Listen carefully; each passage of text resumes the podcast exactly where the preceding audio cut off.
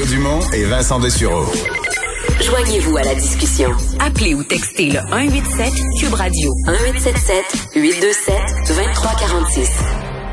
C'est une période qui n'est pas banale dans le domaine des énergies euh, renouvelables. D'abord, euh, euh, nos deux gouvernements, ne serait-ce que la semaine passée, à Québec au début de la semaine, à Ottawa plus tard en semaine, déposent des projets de loi visant des objectifs quand même assez ambitieux en matière de changement climatique. Évidemment, là-dedans, il y a une transition énergétique. Il faut aller vers des énergies renouvelables, abandonner les énergies fossiles.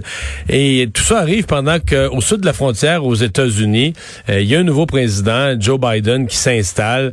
Euh, dans les premières nominations qu'il va faire, il va donner un poste clé en matière de changement climatique à John Kerry. Donc clairement, ça va changer là aussi l'intérêt ou l'appétit euh, pour les, euh, les énergies renouvelables, un sujet qui intéressait assez peu le président Donald Trump. Pour discuter de tout ça, Michel Letellier, président directeur général d'Inergex Énergie Renouvelable, un des géants québécois du domaine. Bonjour, Monsieur Letellier. Oui, bonjour Mario. Comment vas-tu? Ça va très bien. Décrit comme je viens de le faire, il y a quelques opportunités au premier coup d'œil pour vous, là. Ah, ben oui, écoute, euh, c'est fantastique. D'ailleurs, ça fait 30 ans qu'on est dans le domaine. Mais euh, sincèrement, je pense que c'est euh, quand on tu viens de décrire tout le marché au sud de la frontière, là, pour nous, ça fait quelques années qu'on est présent.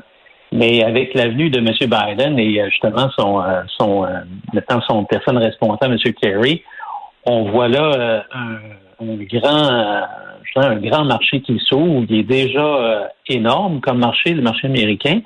Euh, il y a des milliers de mégawatts de solaire et d'éolien qui s'installent. D'ailleurs, on a deux projets en construction, un 200 mégawatts de solaire puis un 225 mégawatts d'éolien. Dans quel, dans quel coin, dans quels États? Ben, dans le, solaire, c'est dans Ohio et l'éolien, c'est dans l'État du Texas. On est en train de faire notre dernier projet. Le, le solaire devrait être en marche euh, dès le mois de janvier et puis euh, l'éolien dès le mois de juin, juillet, la mise en service est prévue. Donc votre impression, c'est que si on met la, par exemple, si on, abandonne certaines énergies plus polluantes, euh, l'intérêt, la demande pour des énergies comme celles que vous produisez va être va être en augmentation là? Oui, ça c'est clair que l'énergie, on pourrait dire solaire ou renouvelable, le solaire et l'éolique sont un peu moins traditionnel. Au Québec, on connaît bien l'hydroélectricité, puis c'est fantastique. Le portefeuille que nous avons ici, c'est une richesse globale. Nos grands réservoirs nous permettent, euh, finalement, c'est une, énorme euh, batterie euh, naturelle, ces barrages-là qu'on a créés et qui nous permettent d'introduire de plus en plus d'énergie renouvelable, d'éolien et éventuellement de solaire, qui sont un peu plus intermittents. Alors euh, qu'au sud de la frontière, on n'a pas ces, ce grand avantage d'avoir euh, des barrages. Il y en a, mais jamais comme euh, la présence au Québec. Mais on va aussi développer l'éolien et le solaire diminuent en coût depuis plusieurs années.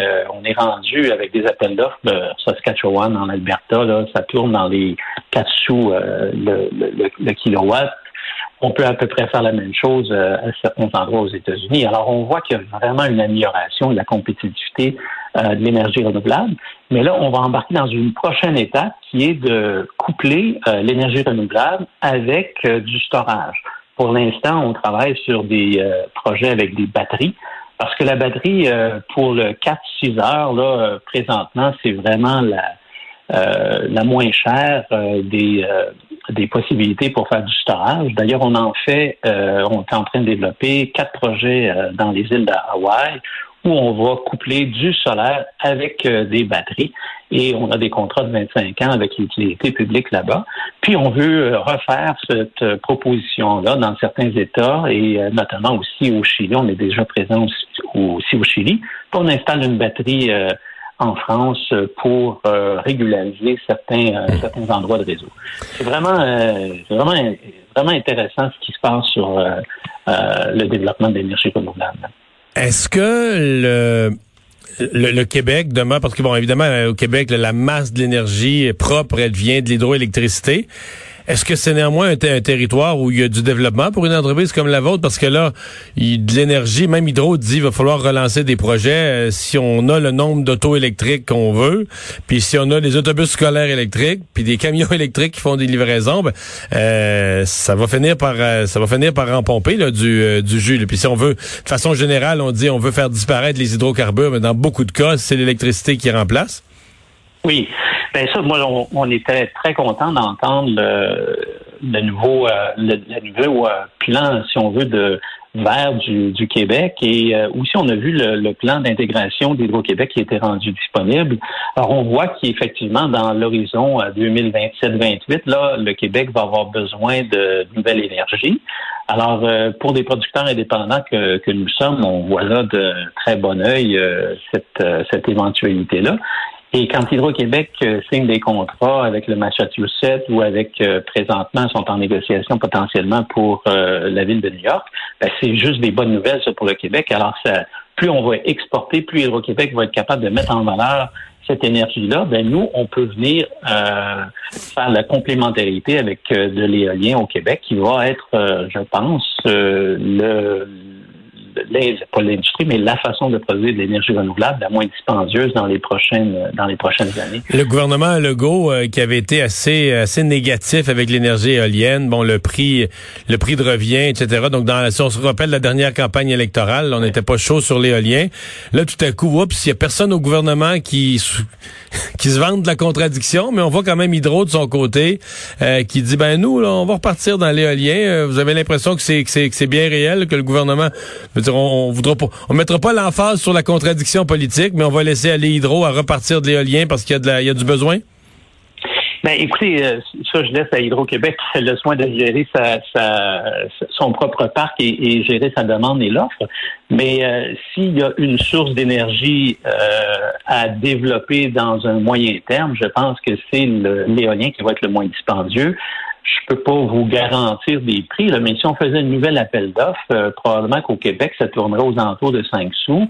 Oh, ça, c'est la moitié de ce que c'était il, y a quelques années, là. Oui. Ben Pourquoi? Parce qu'on a, on a maîtrisé les technologies, on est plus habitué, on est... pas parce qu'ils vendent plus. non, pas parce qu'ils vendent plus, mais les technologies ont évolué beaucoup. Les machines sont plus grosses et surtout les machines ont des, des pales qui sont beaucoup plus grandes et qui sont capables de capter le vent à moindre puissance. Alors, soudainement, on n'est pas obligé d'aller sur les dessus des montagnes qui sont très venteux. On peut euh, utiliser des, endroits où on peut avoir un régime de vent plus constant et moins difficile à, à, on dirait, harnasser. Là. Mhm. Alors, euh, je pense, et le coût de capital aussi, hein, on pense que les taux d'intérêt ont baissé aussi. Alors, forcément, il y, a, une notion de coût d'intérêt, de coût de capital qui est associée à ces projets-là, qui a baissé depuis plusieurs années et qui peut profiter justement à la population du Québec si on met ça à profit. Hmm. Est-ce que euh, vous avez l'impression, euh, parce que il y a des gens qui disent, bon, même si Trump était là, le, les États-Unis, État par État ou à l'échelle locale, ben la preuve, c'est que Donald Trump parlait jamais de solaire, d'éolien, ça ne l'intéressait pas, mais vous avez fait quand même des projets dans les quatre dernières années. Là, vous avez développé aux États-Unis, vous, dans les quatre dernières années. Euh, est-ce que ça va faire une vraie différence? Est-ce que la politique de Joe Biden va faire une vraie différence dans ce cas-ci, ou c'est où on, exagère l'influence d'un président qui va mettre la priorité sur les changements climatiques, sur les énergies propres? Ben, je vous dirais que c'est sûr que les, les, États ont eu des initiatives fort heureuses, mais euh, si on a un président, on a une politique cohérente au niveau fédéral, ben là, ça va beaucoup mieux. Il y a un impact, euh, oui. Ben, il y a un impact définitivement. Il y a aux États-Unis, pourquoi dernièrement ça a encore fonctionné beaucoup? On se rappellera qu'il y a, le, euh, il y a deux incitatifs fiscales. Il y a le PTC, qui est le Production Tax Credit, qui est 2,5 sous le kilowatt pendant euh, 10 ans qui est donné à chaque euh, kilowatt qu'on produit, qui est donné en crédit d'impôt pour un payeur de taxes américain. Et pour le solaire, il y a le ITC, qui est un Investment Tax Credit, qui représente 30% de tout le coût capital, qui est donné en réduction de taxes la première année. Alors forcément, ça, ça l'a fait, euh, ça l'a encouragé beaucoup d'investissements euh, au niveau de la, des, États-Unis dans, les, dans et le solaire. Maintenant, ce, ce programme-là vient à échéance bientôt. Alors, euh, si Biden le remet euh, en force, ben là, on va pouvoir voir une continuité. Ou sinon, ben, il va avoir ce qu'on appelle une négociation euh, au niveau des, attributs verts qui sont reliés à la production d'énergie renouvelable. Et cette, c'est, ce qu'on appelle les crédits carbone pourraient augmenter en prix et venir supporter le, développement de la filière éolienne et solaire aux États-Unis. Alors, pour moi, je vois l'avènement de M. Biden de très, bon, très bons augures pour nous, pour euh, l'énergie renouvelable aux États-Unis. Ça, c'est clair. Michel Letellier, merci d'avoir été là. grand Au revoir. Il est le PDG d'Inergex Énergie euh, Renouvelable. On va aller à une pause. On va parler sport dans un instant.